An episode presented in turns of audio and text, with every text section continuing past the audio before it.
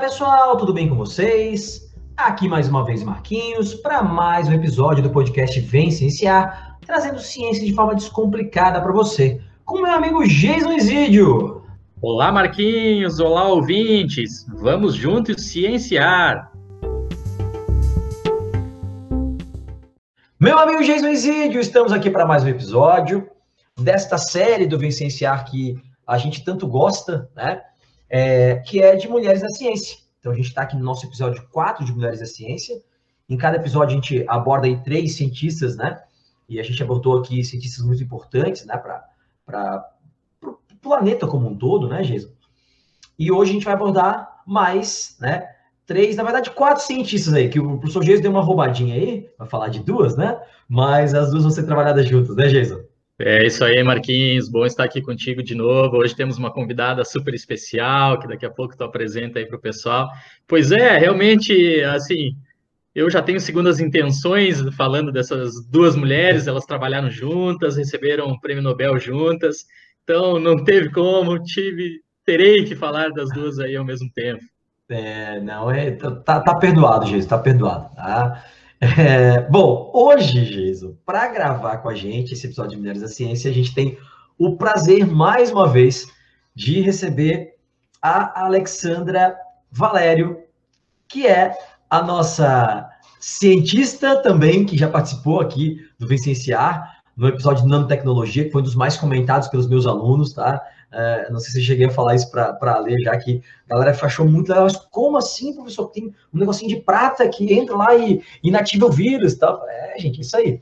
Outra coisa, notícia para ler, eu comprei um sprayzinho que tem as, as partículas de prata, as partículas de prata, né, da TNS, eu já tem spray sendo comercializado, né, eu já comprei aqui, já higienizo as minhas máscaras com esse sprayzinho, tá? E, então hoje, a gente está aqui com a, a, a Ale Alexandra Valério, né, que já, a gente sempre né, teve vontade de trazer uma mulher cientista para falar de mulheres cientistas, e hoje a gente conseguiu, porque a Ale aceitou o nosso convite. Ale, muito obrigado mais uma vez por estar aqui com a gente, e se apresenta para quem por acaso não ouviu o teu episódio da nanotecnologia, fala um pouquinho sobre o que você faz, né, a tua formação e tal, se apresenta para a galera aí que talvez não, não te conhece ainda. É, oi, é, meninos, eu estou muito feliz em estar aqui de novo, né?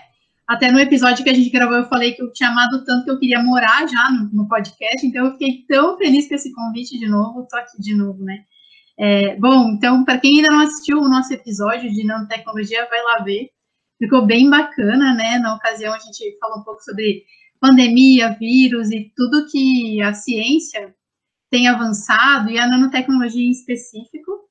É, bom, eu sou formada, eu sou doutora em engenharia química, trabalhei na UFSC, na academia, por muitos anos.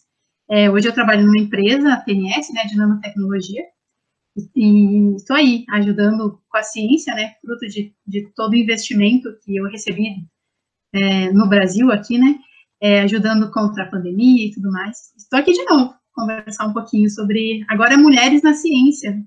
É, e, e pessoal, os ouvintes aí, só para é, deixar um, uma, uma, um recadinho aqui que a gente convidou a ler meio em cima da hora, assim, foi meio, meu Deus, vamos convidar a ler, porque a gente decidiu fazer esse episódio em cima da hora e ela topou, de, de pronto, então é, é parceira do Vicenciário aqui já, né, e vai ser chamada para outros episódios, já, já estamos aqui alinhando outros episódios com a lei. Bom, então, gente, como a gente decidiu aqui no nosso briefingzinho antes do episódio, eu, o Geisio e a Lê, a gente vai fazer por uma ordem cronológica das nossas pesquisadoras, né? As que são mais antigas, né? Para é, posteriormente falar das mais novas. Então, eu escolhi, né, é, a pesquisadora que eu escolhi, a cientista que eu escolhi, é a mais antiga, né? Das três, então, das quatro, né? Porque hoje vai falar de duas. Então, eu vou começar falando aqui, tá, gente? Eu escolhi falar de uma física chamada Lise Meitner. Ela nasceu em Viena, na Áustria, no dia 7 de novembro de 1878 e faleceu no dia 27 de outubro de 1968.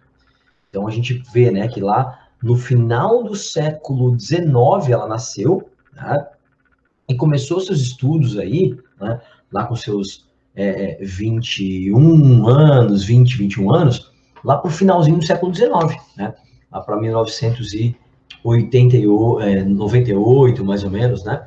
Quando ela começou a estudar, entrou na universidade e tal. A Lisa Meitner, ela é de família judia, mas ela se converteu lá em 1908, ela se converteu, então, ao luteranismo. Apesar de ter se convertido ao luteranismo, por ser de família, família judia, ela teve que, ela foi perseguida pelo nazismo, né? Então ela teve que fugir, né? Quando a Áustria foi anexada à Alemanha em 1938, né? Ela teve que fugir é, é, da Áustria para a Suécia, né? Para fugir do nazismo. Então uma história de vida bem sofrida, né? Mas que na verdade os relatos sobre ela falam que ela era uma mulher extremamente é, que lidava muito bem com as, com as decepções e com, com né, as, os percalços da vida e que tinha uma resiliência absurdamente grande, né? Bom, qual foi o grande feito, né, entre várias descobertas da, da Liz Meitner como, como física, né? Qual foi o grande feito dela? O grande feito dela foi descobrir a fissão nuclear. Para quem não sabe o que é fissão nuclear, e gente, eu sou biólogo, né? Não sou físico, mas então é, dei uma pesquisada para poder tentar ser didático aqui ao explicar.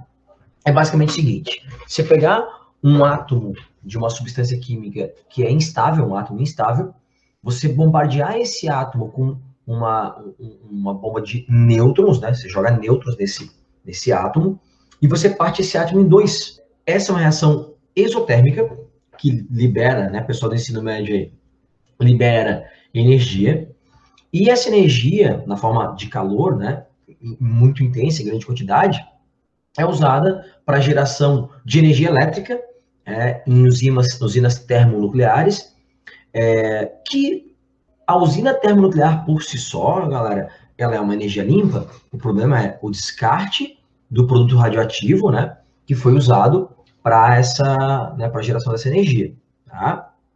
Mas a energia nuclear por si só, ela é limpa.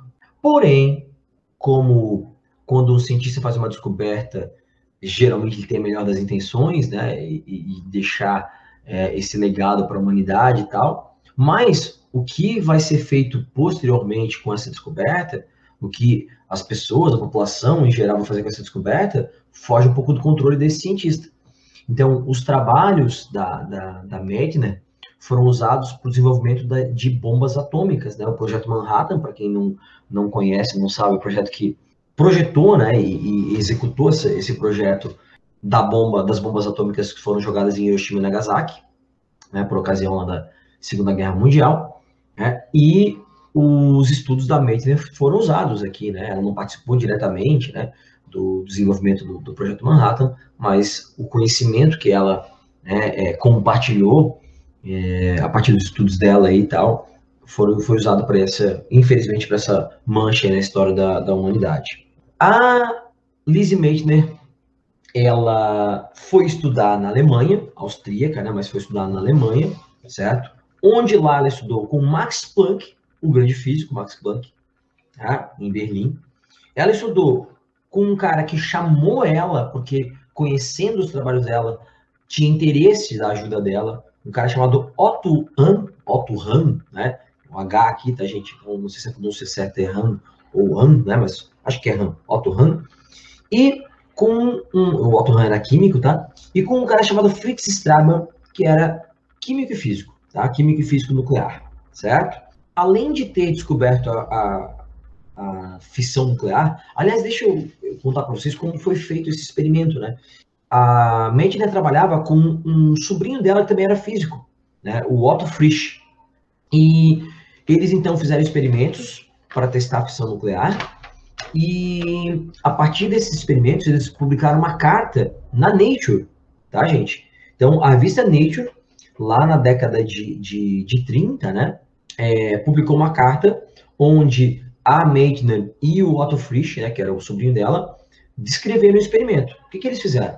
Eles pegaram um átomo de urânio, não, um urânio, um, um átomo instável, é, bombardearam esse urânio com nêutron, nêutron, né, com nêutrons, e esse urânio, o átomo de urânio, foi partido em dois átomos, um átomo de bário e um átomo de criptônio. É, libera energia, libera mais nêutrons, sobram, sobram nêutrons desse, desse processo, e esses nêutrons vão acabar sendo usados para quebrar outro ácido de urânio, que vão, né, e vai virar uma cadeia, né, desencadear um processo em cadeia, é, onde se tem ali geração de energia, tá? Ah, bom, como eu falei para vocês, lá em 38, a Áustria foi anexada à Alemanha, a, a Lizzie é, Meitner, né, de família judia, teve que fugir, se isolar na Suécia. Mas ela continuou mandando dados, ela continuou estudando na Suécia, conseguiu se instalar lá, estudar e tal, pesquisar. E é, ela continuou mandando dados né, da sua pesquisa para o cara que era o parceiro dela, que chamou ela para trabalhar, que era o Otto Hahn. O Otto Hahn, então, pegou esses dados, tomou como se fossem dele, publicou né, um artigo falando de fissão nuclear, ficou marcado na história como o cara que descobriu a fissão nuclear, mas não foi ele, na verdade, foi a, a Meitner, e ganhou o Nobel de Química em 1944 por conta dessa descoberta, né, o, o Nobel de Química, e nunca foi dado crédito para Meitner. Então, mais um macho escroto aí passando a perna né, numa pesquisadora, como aconteceu, por exemplo, com a Rosalind Franklin lá, o Watson e o Crick, né, passaram a perna dela nela na, na descoberta do, da dupla hélice do DNA. O que, que acontece, gente? A Meitner nunca, o Nobel nunca se, se é, retratou, né, de não dar o devido crédito a Meitner. Tem toda uma questão, porque ela era é, ela ficou muito tempo solteira, nessa época mulheres solteiras tinham todo esse preconceito. Por ser mulher, tinha preconceito de entrar pela porta de trás do laboratório. Né? Ela foi trabalhar num instituto, tá? um instituto chamado Menisigma, que o dono do instituto, né, o Menisigma, era um cara extremamente machista, né, é, tratava ela muito mal e tal, mas nada disso é, dissuadiu né, a, a, a Meitner a desistir, né, dissuadiu ela do seu sonho ali, não fez ela, né, nada disso fez ela desistir de tentar né, descobrir a fissão nuclear e trabalhar em cima disso. A Meitner não ganhou o Nobel, mas lá em 1966 ela foi né, laureada com o prêmio é, Enrico Fermi, que é um prêmio bem nichado, bem para relacionado à energia nuclear mesmo e tal, mas que é um, um prêmio muito conceituado nessa área, tá? Ah, ela ganhou em 1949, então antes disso, tá? O, a medalha Max Planck, né? De honra é, científica. E é legal que ela trabalhou com Max Planck também, né? E ganhou essa, essa medalha. Ela descobriu, além de descobrir a fissão nuclear, ela descobriu um elemento químico. Então, olha que loucura, descobriu um elemento químico só por si só. Isso já seria, né? É, é um motivo para ela ser né, extremamente reconhecida. Ela descobriu um, um elemento químico chamado é, protactínio, tá?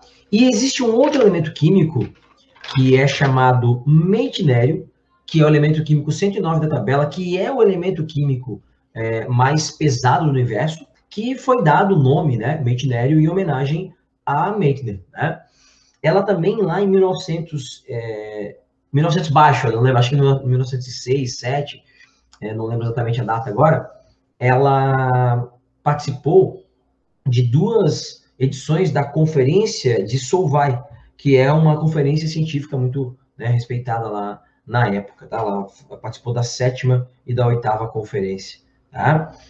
É, bom, então ela era muito, muito resiliente, era uma pessoa extremamente inteligente, então todos os, os relatos que a gente é, lê dela aqui, né, extremamente inteligente, muito articulada na sua fala, então ela era uma, uma, uma pessoa de uma inteligência né, técnica muito grande, de uma inteligência, é, inteligência emocional também muito grande. Então, é, é uma pena que ela ficou por puro machismo e preconceito, né, e desvalorização, né, das mulheres na ciência né, nessa, nesse período, é, ela ficou aí meio escondida na história, né, e, e, descobrir uma coisa tão importante. Alguns têm a questão do preconceito para descobrir a fissão nuclear, aí liga a bomba atômica, mas, gente, como eu falei agora há pouco, a gente não tem como, né, o cientista descobre a, a, alguma, né, faz uma descoberta, alguma coisa, e ele não tem como controlar o que as pessoas vão, né, é, como, como vai ser feito o uso, né, dessa descoberta pela população em geral. Certo, Jason Alê, esse, essa era a minha contribuição para esse episódio, falando da Meitner aqui, quando eu fui escolher, aqui é sempre muito difícil escolher uma, uma cientista para falar, tem muita opção, tem muita, muitas pessoas que a gente quer falar, mas eu achei que cabia aqui dar esse crédito para essa cientista tão importante. Ale, a próxima é você, né? Na ordem cronológica, a cientista que a Ale vai falar veio depois, né, da Meitner. É isso mesmo. A minha cientista, eu escolhi também um pouco diferente para fugir, né? Um pouco do que a gente sempre tradicionalmente associa mulheres na ciência, pelo menos para mim, porque eu penso sempre muito na minha área, então eu sempre vou pensar em química, biologia, né? Essas áreas da engenharia. Mas por que, que eu escolhi ela? E para apresentá-la a vocês, eu queria falar uma frase célebre dela que é: O Senhor me diz quando e onde quer que eu aterrize a nave, e eu lhe direi aonde, quando e como lançá-la. Essa é uma frase da Catherine Johnson. Então, essa é a minha cientista escolhida, que fez história e carreira na NASA. Ela é uma matemática, física e cientista espacial norte-americana. Então, até brinquei com os meninos no começo, né, quando a gente estava batendo um papo. É, a tabuada do 7 ainda me desafia bastante, até hoje em dia, né, e eu acho incrível quem tem essa mente de números, matemática. Então, por isso eu escolhi é, a Catherine, para homenagear todas as mulheres é, das ciências matemáticas e essas ciências que, que me fascinam, que eu acho incrível. Por que também eu trouxe ela? Porque a gente tem cada vez mais falado sobre SpaceX e para outros planetas, né, e exploração espacial, mais do que nunca, isso sempre fascinou o homem. E a gente sempre lembra de homens, né, de astronautas homens, a gente vê poucas mulheres figurando esse cenário, mas na verdade elas estão escondidas. E essa minha uh, cientista é também uma dica de filme, né, ela fez parte de um filme, foi a história dela, né, deu um, um filme que são é, Hidden Figures em inglês, é, que são, eu não me recordo qual é o, o nome em português, depois a gente já fala aí. Vocês se lembram, meninas? Ah, Figuras Além do Tempo, nome assim, né? Em, em, português. É um filme lá de 2016, vale muito a pena é, assistir. Bom, então eu vou contar um pouquinho da Catherine Johnson para vocês. Ela é matemática, foi, né? Física e cientista espacial é, na NASA ela trouxe muitas contribuições para e fundamentações para a aeronáutica e para a exploração é, espacial. Ela nasceu em agosto de 1918 e faleceu em 2020, com 101 anos. Incrível, ela é lá de, da Virgínia, lá nos Estados Unidos. Bom, então era conhecida pela sua precisão na navegação astronômica, é, e naquela época, quando a gente fala mais ou menos em 1958, por aí, quando ela começou a trabalhar na NASA, foi o início dos computadores. Então, foi quando a IBM, ela trouxe para, levou para a NASA seus primeiros computadores, aqueles computadores gigantes que enchiam uma sala inteira. Então, é, ela é mais ou menos dessa época, eu já vou chegar lá, falar um pouquinho mais da IBM, dos computadores.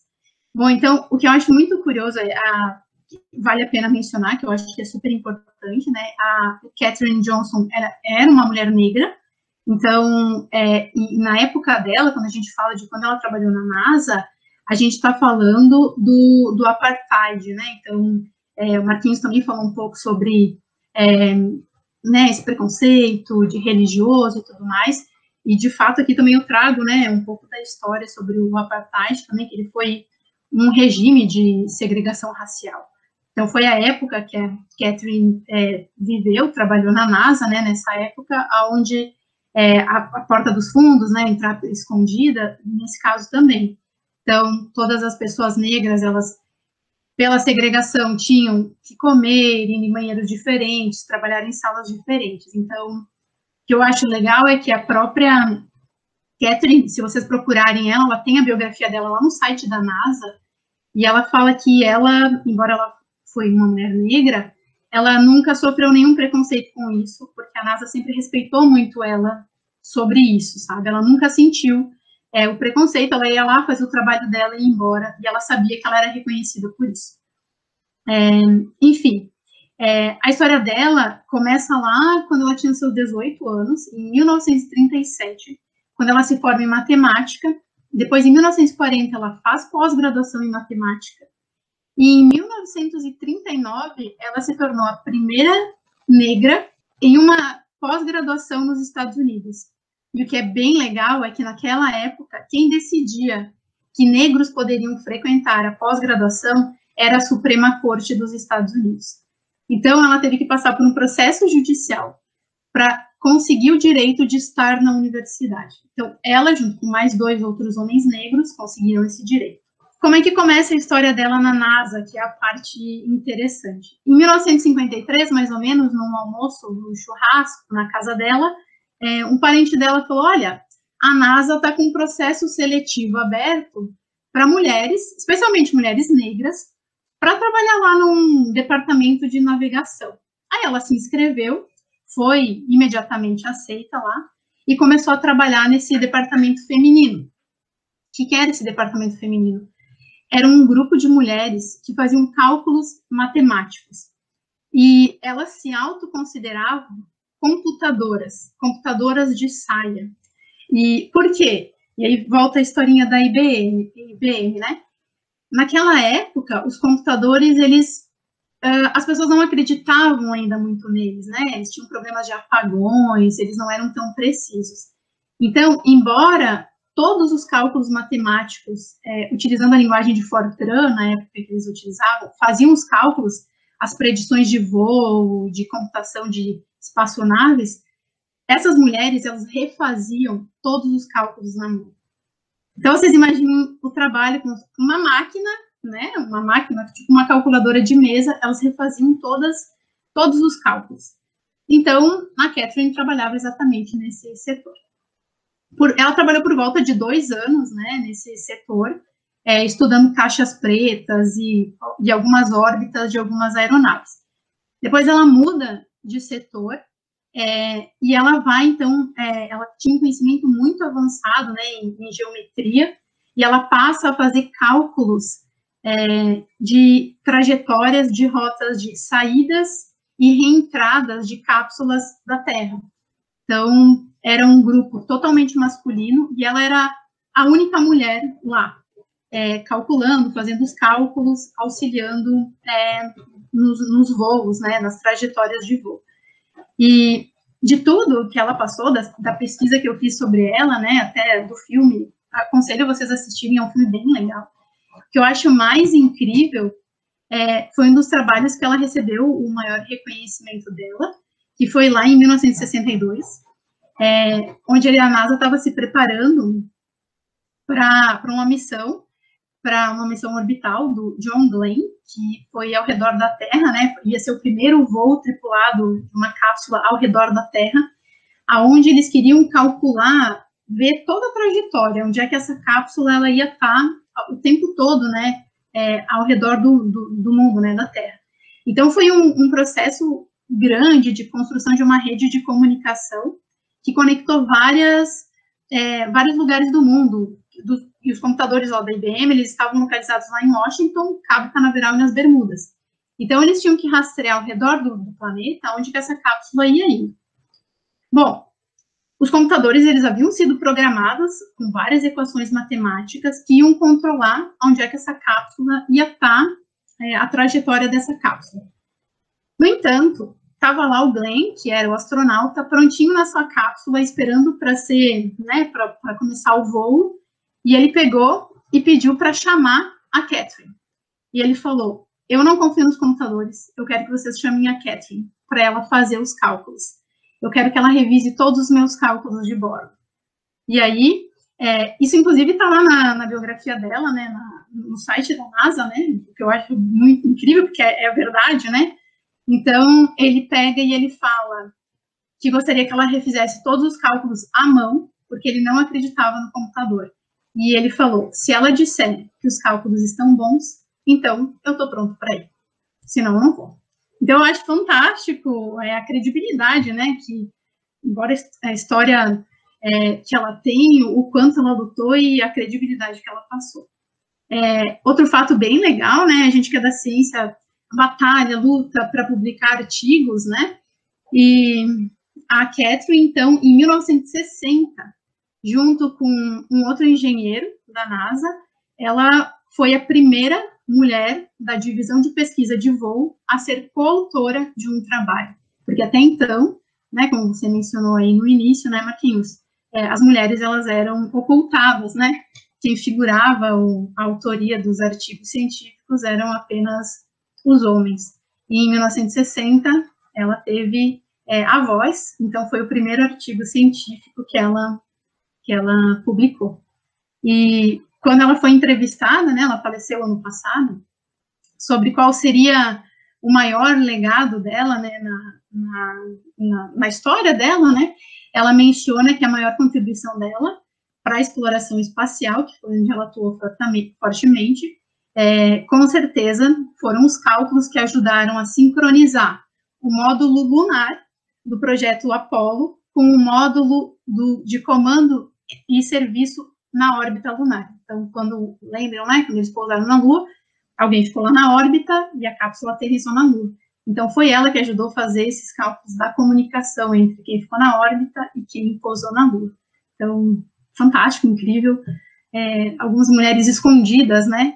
Cientistas incríveis que nos ajudaram lá no início para entender a exploração espacial. Que massa, que legal, cara. A história dela é sensacional mesmo.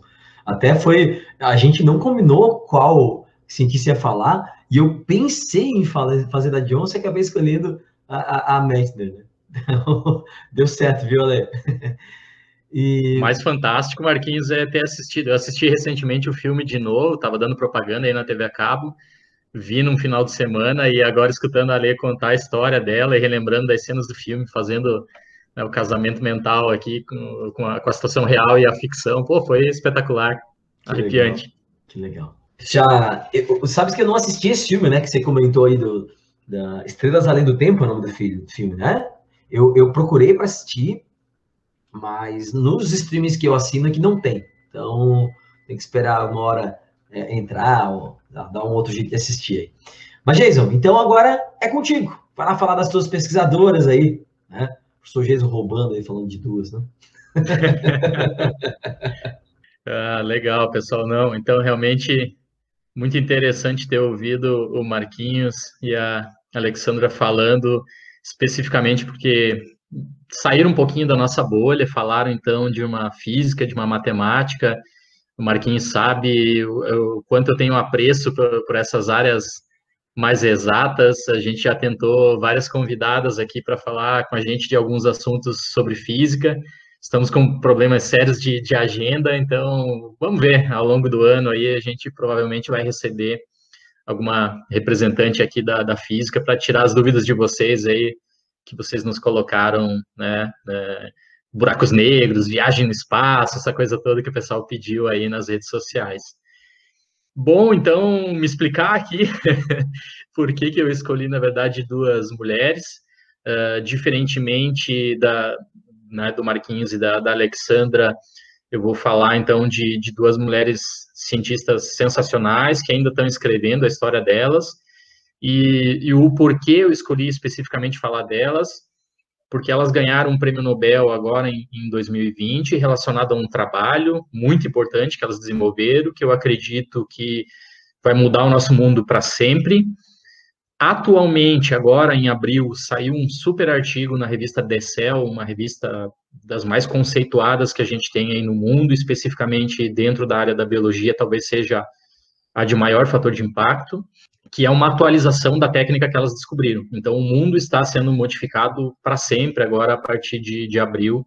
Aí a gente vai comentar a respeito da técnica, vai ter um episódio específico sobre isso, mas hoje, claro, eu vou me centrar aqui um pouquinho mais no, no trabalho que elas desenvolveram e na vida dessas duas brilhantes pesquisadoras. Então, se o pessoal aí é bastante antenado nas notícias ou gosta de, de assistir aqueles youtubers que falam sobre ciência ou acompanha um pouco de biologia, ou mesmo né, tem um serviço de streaming aí, a Netflix, tem uma série lá chamada Seleção Artificial, que fala sobre uma técnica chamada CRISPR, em, portu em português. Então, CRISPR, como a gente fala assim em português no, no jargão, é o jargão, é a palavra para representar a sigla que significa a técnica que essas mulheres descobriram. Então, é C-R-I-S-P-R, né? CRISPR. É, CRISPR seria, então, aí uma espécie de uma... Se a gente imaginar como se fosse uma, uma enzima que trabalhasse como uma tesoura genética. Né? Então, a, a, essa tesourinha aí permite a gente mudar o código genético de uma célula com extrema precisão. É, você consegue cortar aí um trechinho do DNA, inserir um outro trecho exatamente no mesmo lugar, e isso, como vocês que estão escutando a gente devem imaginar, isso abre todas as possibilidades para a gente fazer a tal da terapia gênica, a edição genética.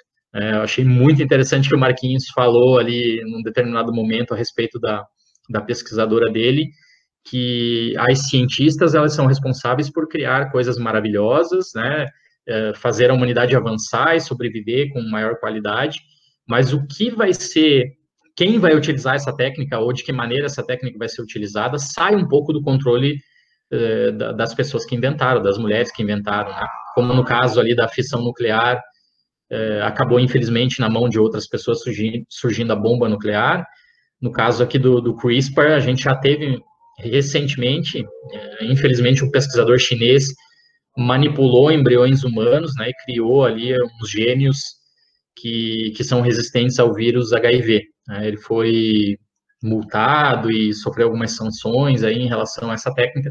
Vou depois um pouquinho falar mais para frente a respeito desse episódio, nesse, é, deste episódio, neste episódio aqui, e quando a gente for discutir aqui no Vem Cienciar a técnica de CRISPR, aí a gente fala, conta melhor é, a historinha né, do, do caso desse, desse chinês aí que se apropriou de um conhecimento muito interessante, mas utilizou para algo né, questionável, no mínimo, no mínimo questionável. Então, pessoas, eu vou falar hoje justamente da Emmanuelle Charpentier e da Jennifer Doudna, né, que são as duas mulheres aí que receberam, então, o Prêmio Nobel de, de Química em 2020, justamente pelo desenvolvimento, então, dessa, desse método de edição de genoma, que é o nosso querido CRISPR. Foi bem interessante porque é a primeira vez que duas mulheres ganham o Prêmio Nobel de Química juntas, né? A gente já falou aqui anteriormente é, para as pessoas que, que não estão bem antenadas, que estão chegando aqui pela primeira vez, como o Marquinhos disse, esse é um é uma, uma série que a gente tem com vários episódios, nós estamos atualmente no Mulheres na Ciência parte 4. Então, voltem lá na temporada, na primeira temporada, onde a gente tem os três primeiros episódios falando sobre mulheres brilhantes. Algumas delas, a, a gente comentou aqui, elas foram é, laureadas com, justamente com o Prêmio Nobel de Química. Então, antes da, da Emmanuelle Charpentier e da Jennifer Doudna, cinco outras mulheres já haviam ganho o Prêmio Nobel de Química. A gente comentou aqui uma delas, a Marie Curie, a, a outra delas a Dorothy Hodgkin, a outra delas é a Ada Ioná, e aí tem mais outras duas que ainda a gente não, não comentou aqui especificamente, mas talvez no futuro nada nos impede de falarem de, de nós falarmos delas, porque realmente foram também duas pesquisadoras sensacionais, né? A, a Irene Courrier e a Frances Arnold, que recentemente, agora em 2018, né, recebeu o Prêmio Nobel de Química. Bom, mas então feita essa introdução para falar um pouquinho a respeito do porquê elas ganharam o, o, prêmio Nobel. Vamos falar aqui um pouquinho da, da carreira específica delas. Então, a, Emmanuelle Charpentier, ela é francesa, tem 51 anos e atualmente aí é, é, diretora do Instituto Max Planck de Biologia de Infecções lá em Berlim, na, na Alemanha. A Charpentier começou a estudar bioquímica e microbiologia, aí com, com enfoque mais em genética, justamente na, na Universidade Pierre Marie Curie, em Paris. Né? Eu, eu acho sensacional, porque hoje a gente está aqui com, com a Lê, que é doutora em engenharia química, já contou a carreira dela para vocês aí nos episódios anteriores, e eu fico sempre pensando, né, sou um, um otimista e um futurista por natureza, uh, fico pensando, né, quantas meninas a, a, a carreira da, da Lê pode inspirar, e aqui a gente tem um caso justamente, né, a, a Marie Curie, que o Marquinhos falou a respeito dela, né, inspirou tanta coisa boa, inclusive uma se fundou aí uma, uma universidade, né, tem o nome de uma universidade em homenagem a ela, e aí justamente Emmanuelle Charpentier, que vai ganhar o prêmio Nobel anos depois da, da morte da Marie Curie, estudou numa universidade, né, que tem o um nome em homenagem à, à sua antecessora aí nos, nos Nobels de, de Química. Então, em 95, a Emmanuelle Charpentier fez um doutorado, depois, no, é, né, depois de concluir seus estudos na Universidade de Pierre Marie Curie, ela passou ali para o Instituto Pasteur, também na França, e depois ela vai fazer aí um tour na carreira dela, né, que eu não vou ficar pontuando cada passo da carreira dela, porque é, é uma carreira que ainda está em curso e é uma carreira bastante rica, bastante é, produtiva. Então, ela passa aí por diversas universidades e hospitais nos Estados Unidos, mas ela retorna, então, em 2000 para a Europa e ela vem primeiro para a Universidade de Viena e depois ela vai ocupar ali um posto específico como pesquisadora líder do Molecular Infection Medicine Sweden, na Universidade de Umeå, na Suécia. Né? Então, em 2000 2012 ela vai ter justamente o, o, a publicação do artigo científico que vai dar origem ao prêmio Nobel, né, junto com a outra pesquisadora, com a Jennifer Doudna, mas em 2015 ela, ela, ela troca, então, vamos dizer assim, de, de posto de trabalho, que é justamente onde ela está até hoje. Então, em 2015 ela vai ali para o Max Planck, né, para se tornar a diretora do, do Instituto Max Planck de Biologia de Infecção, lá em Berlim, na Alemanha. E a, a Jennifer Doudna, então, ela é estadunidense, né, nascida nos Estados Unidos, tem 56 anos de idade e atualmente ela está na Universidade da Califórnia, aí nos Estados Unidos. Ela tem uma vida bastante interessante, né, ela cresceu ali num, num povoado no, no Havaí, do, dos Estados Unidos. Ninguém é, mais do que eu pode falar realmente como né, o apreço que eu tenho por tentar conhecer o Havaí no futuro. Não sou surfista, mas né, por algumas outras questões aí relacionadas à geologia, vulcões, biologia, enfim, turismo também, né? Conheci aquelas praias belíssimas lá. Uh, então, a Jennifer Doudna uh, obtém seu bacharelado em 1985 e depois o seu PhD, né, seu doutorado, em 1889, trabalhando aí com o nosso querido Jack Souls, tá, na Universidade de, de Harvard. Uh, depois ela continua trabalhando com, com o Jack, né, faz o pós-doutorado lá também.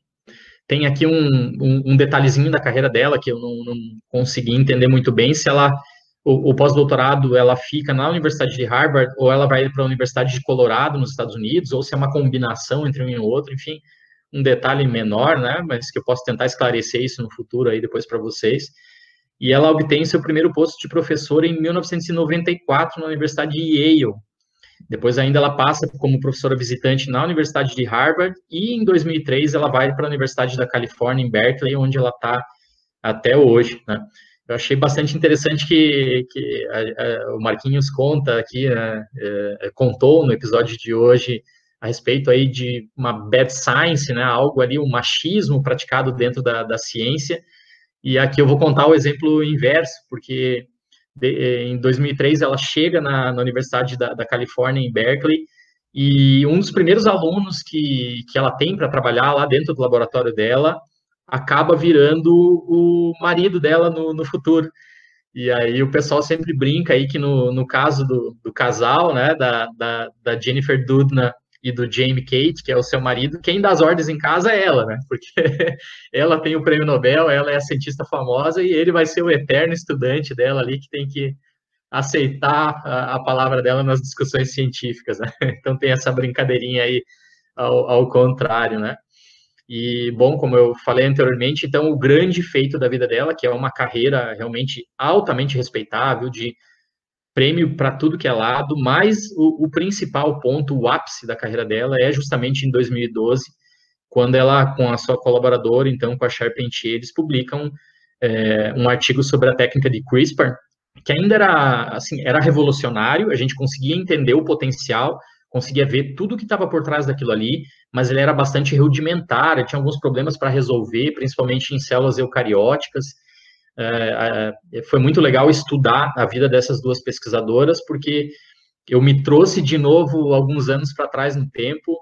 É, já contei aqui anteriormente, em 2012 eu iniciei a minha carreira de professor na, na Universidade Federal de Santa Catarina, e eu me eu voltei ali na, nas minhas memórias de Congresso Nacional de Genética de 2012, 2013, 2014, quando a gente via as apresentações uh, dessa técnica e já falava, nossa senhora, o futuro, o tão falado futuro, aquilo que me trouxe para a biologia, uma das coisas que me trouxe para a biologia, a terapia gênica está chegando. E alguns colegas comentavam assim, né, cara, isso aí vai dar um prêmio Nobel, não é possível. e não é que aconteceu, né? Justamente no ano passado, em 2020, realmente elas foram laureadas aí, né, em conjunto pela, pela descoberta do, do CRISPR. Ah, elas têm vários, vários uh, prêmios, né? Vou, vou destacar aqui o, o, Breakthrough Prize in Life Sciences, que, que é, é justamente pela inversão da CRISPR, a, a participação na lista da Time, né, como uma das 100 maiores pessoas influentes na, na, na humanidade no ano de 2015. Uh, 2018, as duas recebem aí a, a, patente dos Estados Unidos pela, pela técnica de CRISPR-Cas9, né, para edição de genética, juntamente com a Universidade da Califórnia e a Universidade de Viena.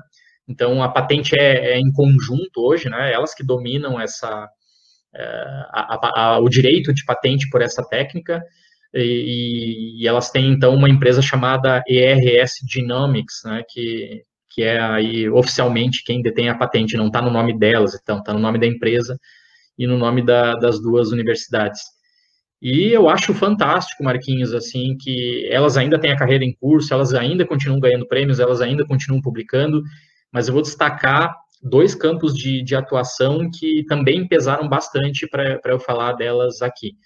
O primeiro é, é muito mais relacionado a, a, Charpentier, e o segundo é muito mais relacionado a Dudna, mas não são excludentes, as duas trabalham nos dois campos, tá? Então, a, depois que a, a Charpentier ganhou o, o, prêmio Nobel, e obviamente tem todas as entrevistas com a, né, o canal de YouTube do, do, do prêmio Nobel, e eh, tem as falas oficiais, essa coisa toda, elas têm um monte de protocolos a cumprir depois que são laureadas, e a Charpentier falou, respondendo uma, uma pergunta né, do entrevistador na, na época, que ela, ela gostaria, então, de passar uma mensagem muito positiva para todas as meninas que estão tentando seguir o caminho da, da ciência. Ela, então, dizia que a, talvez mais importante do que a descoberta que elas fizeram em relação à técnica, que realmente vai revolucionar a humanidade, ela, elas conseguiram mostrar que uma mulher pode ter um impacto enorme na ciência que elas próprias desenvolvem. Né? Então, ela estava muito, muito feliz por passar essa mensagem forte às meninas, às meninas que estão tentando se colocar ou fazer ciência. Então, ela é uma pesquisadora que atua muito nesse campo de é, buscar as igualdades dos sexos dentro da ciência, aquilo que a gente tanto bate aqui, é agora é uma minha opinião, né, né olhando assim o, o, trabalho específico dela e o trabalho de, dessas outras cientistas fantásticas que vocês trouxeram aqui, é, eu, eu não tenho vergonha assim de afirmar que com igualdades de condições na, na, na pesquisa é, entre sexos, né, entre homens e mulheres, sem esse preconceito todo, a mulherada vai atropelar, né, para o desespero aí do pessoal da misoginia, eu sinto muito por vocês. O mundo vai ser muito melhor e elas vão descobrir muito mais coisa, coisas interessantes.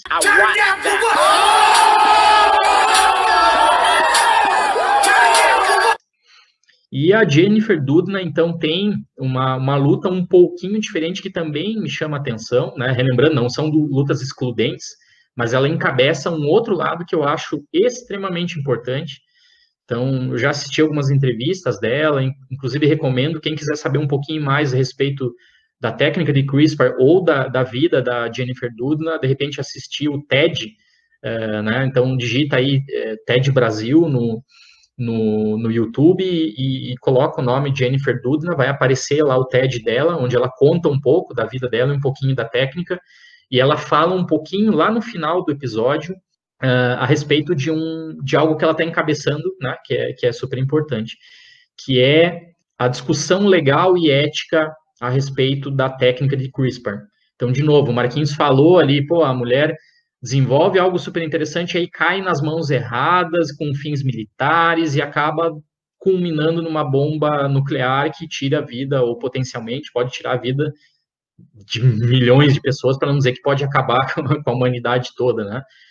Aqui a Dudna, apesar de desenvolver, então, a técnica de, de CRISPR, junto com a, com a Charpentier, ela fala: olha, eu acho que é momento de nós pararmos é, de, de avançar com essa técnica, discutirmos em termos científicos, respeitarmos a opinião de todos os cientistas, porque tem cientista que já quer sair tá genoma humano agora, como o chinês fez, já quer criar uma nova geração de, de pessoas aí editadas geneticamente resistentes a HIV, né, agora potencialmente resistentes a, a, ao coronavírus, enfim.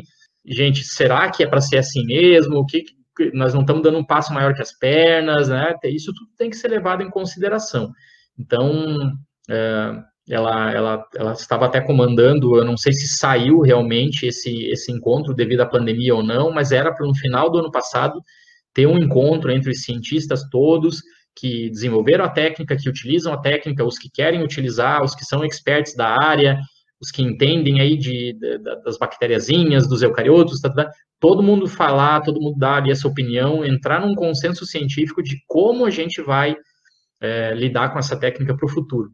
E a, e a Dudna, ela é uma, assim, é, fica bem claro, né, nesse, nesse tipo de atuação dela, que ela é uma pessoa que pisa um pouco no freio, pensando muito nos impactos que isso pode ter, e ela já declarou abertamente que talvez os governos precisem regulamentar é, o uso da, da CRISPR-Cas9 para o nosso futuro, para não virar aí uma sociedade mais ou menos como o filme que o Marquinhos também tanto adora e eu gosto bastante, nosso querido Gataca, né, que a gente já citou aqui bastante, uma sociedade aí de pessoas que basicamente nascem somente por engenharia genética, né? E aí tem toda a questão lá que eu não vou contar o filme para vocês. Assistam, porque é super interessante. Então, são duas mulheres fantásticas que ainda estão vivas, ainda estão pesquisando, fizeram uma contribuição que a gente vai contar para vocês num episódio específico sobre o CRISPR e sobre a atualização do CRISPR. Talvez tenham que ser dois episódios aí no futuro aqui no Vem Cienciar mas que, além de tudo, ainda atuam no Mulheres para a Ciência, incentivando meninas a fazerem ciência, e ainda atuam na, na questão dos limites éticos e nas aplicações éticas e sociais aí da, das técnicas que elas desenvolveram. Então, não poderia deixar de falar delas, sou muito grato por estar vivendo esse mesmo momento que elas estão pesquisando e publicando e desenvolvendo a humanidade. Sensacional. O Ale, assistiu já Gataca, que é um filme bem antigo, da década de 90, acho. É, procura, procura. Chama. Gataca é. Experiência Genética, bem legal. E a gente discute um pouco uh, no Vicenciar aqui, a gente em alguns momentos falou sobre eugenia, teve um episódio sobre isso, inclusive, com, com o Brunão, nosso amigo historiador. É, mas eu acho que se discute muito pouco essa parte ética da, das implicações éticas da ciência, né? A gente às, às vezes se empolga muito em, em, em, produzir conhecimento científico e claro que a gente né, é, é, fomenta e, e, sabe a importância disso, mas a gente também discute, discute muito pouco a parte ética, né? Que é tão importante assim, qual a implicação ética, né? Desse conhecimento, para que ele pode ser usado, né? Quais são os limites que a gente tem que impor, né? Então, tudo isso é, é vale muito a pena e é, é legal quando você tem cientistas com ética como, né? a Jennifer Doudna, que se preocupa muito com isso. Né? Realmente ela, ela, ela é bem, bem é, é, é, vista né, por, nesse, nesse meio, ela, ela é conhecida no meio científico por essa questão, né, por lutar muito pela questão ética. Né? Gente, Ale, e aí, o que, que você achou? Ah, eu achei fantástico. Eu acho incrível escutar a história de outras pessoas, né? Tu, tu se coloca numa trajetória do tipo, gente, eu tô, tô fazendo certo, eu também sou inspirada por essas mulheres, é, eu acredito que eu inspiro algumas pessoas, né, algumas outras mulheres, meninas, nem que seja um por se por uma só já valeu a pena, que seja minha irmã, eu acho que já valeu a pena, sabe, a, a, a seguir essa carreira, eu acho fantástico, é, é incrível, eu fico pensando, gente do céu, e o que eu acho legal é estar tá vivo para ver o futuro, sabe, eu, eu, eu penso a mesma coisa, Tipo, eu me lembro lá da ovelha Dolly, né? Vamos falar um pouquinho, puxar esse ganchinho ainda. E eu pensava, gente, parece coisa de, sei lá, filme mesmo. E agora a gente vê isso, né? Ah, eu acho incrível. Estou vivendo o futuro de fato, sabe? É incrível.